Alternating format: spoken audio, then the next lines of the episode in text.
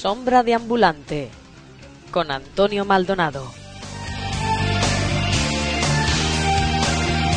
Bienvenido, bienvenida al sexto y último capítulo de la primera temporada, mini temporada se podría decir, de Sombra de Ambulante. Así que sin enrollarme mucho más, sin más dilación, en el sexto capítulo este es el sumario. ¿Qué? ¿Eso qué era? Bueno, en música, U2 presenta nuevas canciones para retomar su gira 360 grados.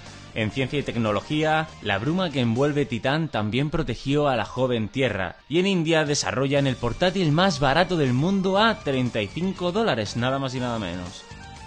En cine, segunda entrega de Tron, tres décadas después, y la nueva de Conan, pero en este caso, y por desgracia, un remake. En medio ambiente, Moscú vuelve a registrar la máxima temperatura de su historia. Y en la despedida, como siempre, pues algunas cosillas que hay por ahí, por internet y por las noticias del mundo mundial. ¿Quieres deambular con nosotros? Escucha Sombra de Ambulante con Antonio Maldonado.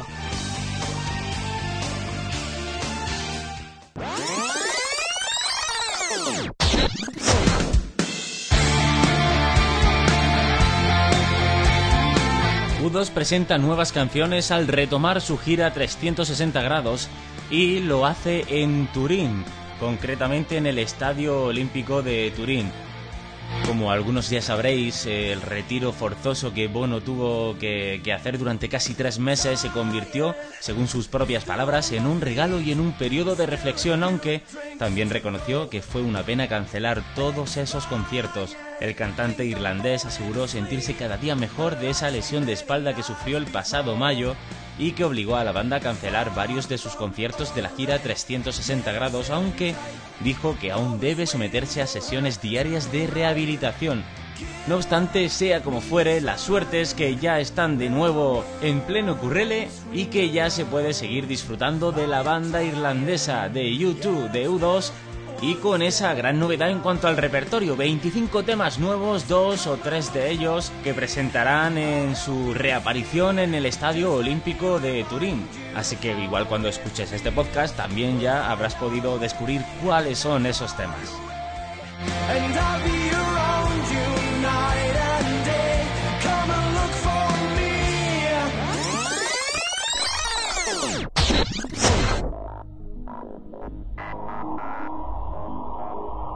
Ciencia y tecnología. La espesa niebla orgánica que envolvió la Tierra hace miles de millones de años pudo haber sido similar a la bruma que en la actualidad cubre la mayor luna de Saturno. Científicos de la Universidad de Colorado en Boulder creen que la bruma se compone principalmente de metano y nitrógeno, subproductos químicos creados por reacciones con la luz, según el estudiante doctoral Eric Wolf, autor principal del estudio. La niebla no solo protegió a la Tierra primigenia de la luz ultravioleta, sino que también habría permitido a los gases como el amoníaco acumularse, causando un calentamiento por efecto invernadero, y tal vez contribuyó a evitar que el planeta se congelara más. Los investigadores determinaron que la nube de aerosoles de hidrocarburos estaba probablemente compuesta de suaves partículas microscópicas que habría bloqueado la luz ultravioleta, pero permitió que la visible llegara a la superficie de la Tierra. Antes de este nuevo estudio, la visión científica predominante fue que la atmósfera de la Tierra hace unos 3 millones de años estaba formada principalmente por nitrógeno gaseoso con menor cantidad de dióxido de carbono, metano, hidrógeno y vapor de agua, dijo Wolf. Dado que los modelos climáticos muestran la Tierra primitiva, no podría haber sido calentada por el dióxido de carbono atmosférico en solitario debido a sus bajos niveles. Otros gases de efecto invernadero debieron haber estado involucrados. Creemos que la explicación más lógica es el metano, que puede haber sido emitido a la atmósfera a principios de vida que se metabolizan, según el estudio publicado en Science. La salida del Sol durante el periodo arcaico, desde hace unos 3.800 a 2.500 millones de años, se cree que fue de un 20% a 30% más débil que el de hoy, dijo Wolf. Pero el trabajo previo de otros científicos produjo la evidencia geológica y biológica que indica que las temperaturas de superficie de la Tierra eran tan calientes o más calientes que hoy. Durante el periodo arcaico no había capa de ozono en la atmósfera terrestre para proteger la vida en el planeta. La protección ultravioleta de la bruma de metano sobre la Tierra primitiva no solamente habría protegido a la superficie terrestre, sino que habría protegido además a los gases de la atmósfera por debajo de él, incluido el poderoso gas de invernadero amoníaco que han desempeñado un papel importante en mantener la naturaleza cálida de la Tierra. Los investigadores estimaron que había aproximadamente 100 millones de toneladas de producción anual de niebla en la atmósfera de la Tierra primitiva durante el arcaico. Si este fuera el caso, una atmósfera de la Tierra primitiva literalmente habría producido un goteo de material orgánico en los océanos, proporcionando maná del cielo para que la vida más primitiva pudiera sostenerse a sí misma. India desarrolla el portátil más barato del mundo. El ministro de Desarrollo de Recursos Humanos de India, Kapil Sibal, presentó esta semana el dispositivo de bajo coste que fue diseñada para estudiantes y dijo que su ministerio ha comenzado a negociar con fabricantes internacionales para iniciar su producción a gran escala. Según comenta el ministro, hemos alcanzado una etapa de desarrollo en la que hoy la placa base, su chip, el procesador, la conectividad, todos ellos cuentan de manera acumulativa cerca de 35 dólares, incluida la memoria, la pantalla, Añadió también que la computadora contiene navegadores de Internet, un lector de archivos en formato PDF y soporte informático para videoconferencias, pero su hardware fue creado con la suficiente flexibilidad para incorporar nuevos componentes según las necesidades del usuario. Sibal explicó que el ordenador que funciona con el sistema operativo en Linux sería introducido en instituciones de educación superior desde 2011, pero que se buscaría reducir aún más su precio, primero a 20 dólares y finalmente a 10 dólares solamente. El aparato fue desarrollado por equipos de investigación en los dos principales institutos tecnológicos de India, el Instituto Indio de Tecnología y el Instituto Indio de Ciencias. India gasta cerca de un 3% de su presupuesto anual en educación escolar y ha mejorado sus tasas de alfabetización por encima del 64% de su población de 1.200 millones de habitantes. Sin embargo, algunas informaciones han mostrado que muchos estudiantes tienen dificultades para leer y escribir, y la mayor parte de las escuelas estatales tienen instalaciones inadecuadas. Pero en fin, ahí queda la noticia y ahí queda ese portátil de tan solo 35 dólares, que eso traducido en euros son solo unos 27.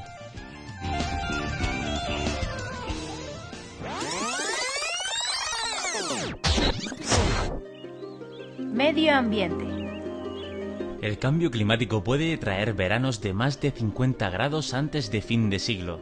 El cambio climático provocará un aumento de hasta 6 grados de las temperaturas máximas de la península ibérica para finales de este siglo y confirmará la tendencia hacia una reducción de las precipitaciones, según se desprende de las nuevas proyecciones regionalizadas del calentamiento global, elaboradas por la Agencia Estatal de Meteorología. Es por esto que no es de extrañar que uno escuche y lea noticias como esta que nos pasa un amigo y oyente Alberto Guntiñas. Sorprendente noticia, como no.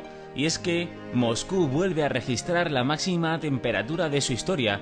Algunos ya vendréis probablemente semanas escuchando algo parecido. Y es que día a día se ha seguido superando esta marca. La última ha sido de 37,8 grados centígrados superando por una fracción el registro del día anterior, según informaron las agencias de información nacionales. Esta ola de calor viene prolongándose desde hace varias semanas y está rompiendo todas las marcas en el centro de Rusia, de tal modo que desde las autoridades se aconsejó ese mismo día que los moscovitas se tomaran el día libre y permanecieran bajo techo debido al calor y al humo producido por los incendios de tuberas en los suburbios. Los incendios forestales seguían también ardiendo alrededor de la capital y en otras partes del país, y los bomberos batallaban en una superficie total de 86.000 hectáreas, según informaciones del Ministerio de Emergencia.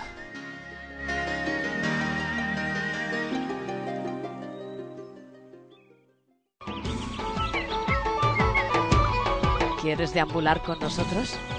Escucha Sombra de Ambulante con Antonio Maldonado.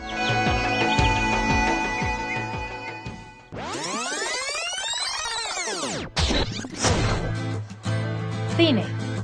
Jason Momoa, un hawaiano algo desconocido aún, solo el poquito que se le conoce es por la serie Stargate Atlantis, es el encargado de recrear el papel del mítico bárbaro Conan. En este caso creo que se podría hacer uso de aquello de una imagen vale más que mil palabras.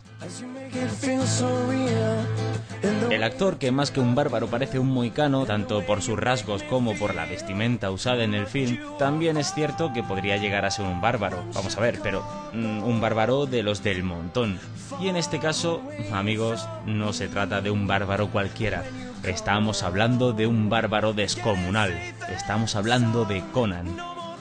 Insisto en que sigo sin entender por qué se empeñan en hacer remakes de películas tan grandes como es el caso de la que estamos hablando, como es el caso de Conan. Dudo mucho, eh, de hecho, pondría la mano en el fuego en que no solo Momoa no le va a llegar a la suela de los zapatos al gran Arnold, sino que la banda sonora original tampoco llegará a ser tan buena ni en la más mínima nota a la que magistralmente Basil Poledouris dio vida. En fin, en el blog pondré alguna foto para que cada uno compare y si alguien no ha escuchado nunca la banda sonora, por favor, hacedlo. Por otro lado, la noticia sobre el regreso de Tron sí que me ha agradado. Esta película producida por Disney, que no solo sorprendió en los 80 por la originalidad del argumento, aprovechando el boom de los videojuegos y ordenadores en esa década, sino también por el ingenio que tuvieron para crear todo el mundo informático repleto de tubos de neón con un curradísimo juego de contraluces. Obviamente, hace 30 años no existían los efectos especiales de ahora, es por ello que la nueva entrega de Tron suscita un gran interés por ver ese clásico con los efectos de cine de hoy día. La suerte es que no se trata de ningún remake. La historia continúa y la protagonizan Olivia Wilde, Michael Sheen y Gareth Hedlund, la suerte es que en esta continuación han tenido el gran detalle de contar con los protagonistas originales de la primera entrega, con Jeff Bridges y Bruce Boxleitner, quienes protagonizaron la primera aventura dentro del ciberespacio creado y dirigido por Steven Lisberger, aunque en esta nueva entrega el director es Joseph Kosinski. El estreno en España se espera para diciembre de 2010.